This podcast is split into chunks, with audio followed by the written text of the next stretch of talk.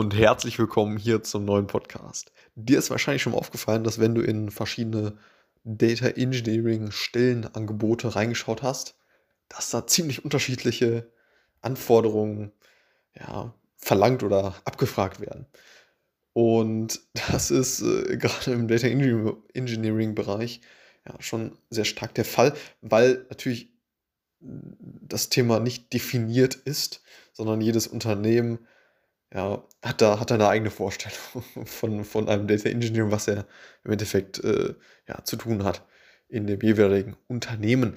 Und da möchte ich mal ja, so, so, so einige Abgrenzungen machen oder neue ja, Begriffe äh, einführen oder ja, beschreiben, die ich natürlich auch wiederum nicht äh, definiert habe, sondern auch lediglich aus unterschiedlichen Quellen letztendlich ja, zusammengesucht habe.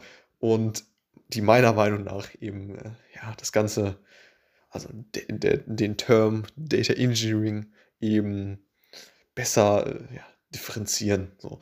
Und das erste ist mal der Machine Learning Engineer.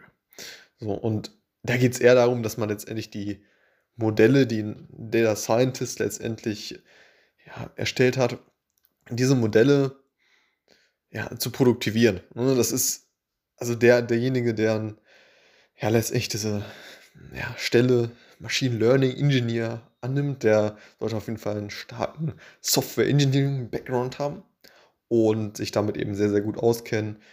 Natürlich diese ganzen AI-Themen äh, drauf haben und in, mit den entsprechenden Modulen oder Libraries umgehen können. So. Und eben wie, wie TensorFlow und so weiter. So. Und Keras und sowas. Genau. Das zum Machine Learning Engineer. Äh, gehen wir direkt weiter zum Cloud Plattform Engineer. Mm, also, beziehungsweise, ja, Plattform Engineer. Das Cloud müssen wir jetzt nicht unbedingt davor setzen, weil, ja, heutzutage geht gerade in diesem Undic Space geht ja alles Richtung Cloud, die wenigsten. Und natürlich gibt es noch Use Cases, dass man jetzt äh, äh, entsprechende Server on-prem hat, ne? aber das ist ja ganz klar, ganz klar der Trend. So. Also Plattform Engineer. Was macht er? Es geht darum, dass man ja letztendlich die, die wie der Name schon sagt, die Plattform erstellt, um letztendlich die verschiedenen Stakeholder wie ein Data Scientist, Data Analyst oder andere eben ja, befähigt letztendlich ja, auf, auf diese Ressourcen zuzugreifen. Und da kommt auch das Thema Data Mesh auf jeden Fall ins Spiel, dass man letztendlich ja, ein Team aus ja, Plattform-Engineers letztendlich mh, hm, ja, abstellt dafür, dass sie letztendlich ja, solch eine Plattform wie beispielsweise eben so ein, so ein Data Mesh, ähm, ja, so ein Data Mesh äh, ähm, Idee oder Konstrukt letztendlich implementieren und so, ja, da hatte ich auch mal eine Folge drüber gemacht, von letztendlich, ja, ganz, ganz kurz gesagt, letztendlich das ist das Daten, ja, Daten-Ownership, also ja, letztendlich dieses dass, dass, dass die Teams, zum Beispiel Marketing-Team, letztendlich ihre eigenen Daten haben, damit arbeiten und ähm, das Sales-Team und so weiter und dass diese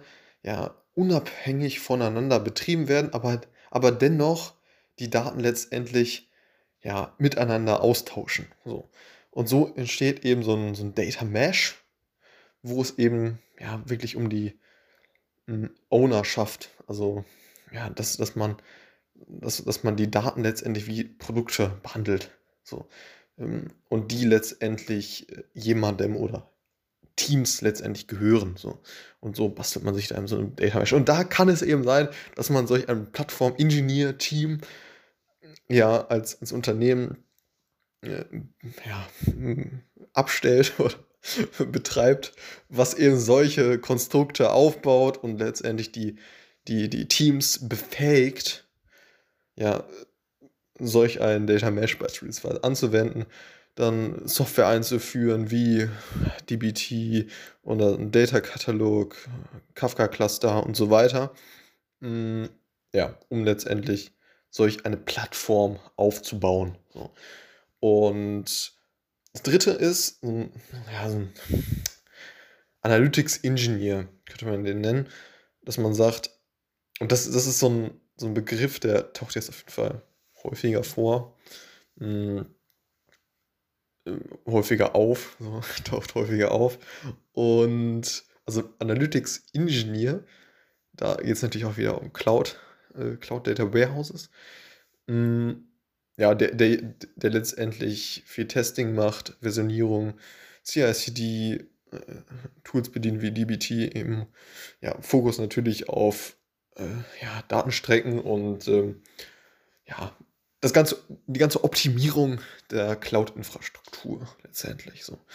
Und ja, beziehungsweise Cloud Data Warehouses. Also, ne, geht ganz klar um Analytics, das heißt, ja, letztendlich die Stakeholder wie ein Data Analyst, Data Scientist, ja, zu befähigen, letztendlich mit den Daten tolle Dinge anzustellen, so Analysen ne, äh, durchzuführen. Das heißt, letztendlich Informationen aus den Daten zu gewinnen. So. Und dafür eben ja, die entsprechende Infrastruktur bereitzustellen, ja, mit, viel, mit Hilfe verschiedener Plattform as a Service äh, Tools, also Cloud, Cloud Infrastruktur. So, und ähm, vierter Thema, so, das ist äh, ja Database Administrator. Das, das geht eher so in die, also wird halt auch häufig gesagt als, als Data Engineer. Mhm, deshalb führt das auf. Es, es, da geht es, äh, also beim Database, also Datenbankadministrator, eben Richtung ja, transaktionalen Datenbanken. Das heißt, äh, Datenbanken, die letztendlich im operativen Betrieb sind diese letztendlich ja, performant zu betreiben, zu monitoren, verschiedene Migrationen durchzuführen und ähm, ja, eben Datenbanken an sich äh, zu betreiben. So. Und das geht natürlich auch mehr und mehr Richtung Cloud-Themen. So. Und darüber hinaus könnte man jetzt noch nennen, okay, äh, manche Unternehmen bezeichnen als Data Engineer oder sehen als Data Engineer eben den Data Analyst oder Data Scientist vielleicht auch an. Ne, da geht es dann aber auch wirklich äh, ziemlich stark letztendlich in die ja, Informationsgewinnung äh, aus den Daten. Ne, also um, um letztendlich verschiedene ja, Visualisierungen oder Dashboardings zu erstellen, äh, verschiedene Modelle zu, zu bauen, zu kreieren. Ne? Aber das ja, können, machen manche Unternehmen vielleicht, vielleicht auch, dass, dass sie, äh, wenn sie reinschreiben, Data Engineer äh, in eine Stellenbezeichnung und äh, da, da kommt jetzt nichts von wegen Richtung Software Engineer oder Infrastruktur vor, sondern eher in der Stellenbeschreibung steht da vielleicht äh, Arbeiten mit SQL und äh, Dashboard, Dashboards erstellen und so weiter. Dann äh, geht es eher Richtung Data Analyst. So. Und wenn da vielleicht noch dabei steht, ja, Arbeit mit ähm, verschiedenen Modellen oder KI, AI, solche, solche Themen, dann, dann geht es natürlich Richtung Data Science. So. Genau, das war's. Also man kann viel unter dem Begriff Data Engineering ähm, sehen und ähm, das tun die Unternehmen auch teilweise. Mhm, genau, deshalb kann man das und ich denke, das wird so kommen, dass es sich immer weiter ja, differenziert, dass man letztendlich, dass ich, dass ich solche, solche, ja, Überthemen wie eben Machine Learning Engineer, Plattform Engineer, Analytics Engineer, diese, diese, ja, diese Beschreibung eben durchsetzen und man nicht einfach für alles Data Engineer verwendet. Oder für alles Data Scientist so.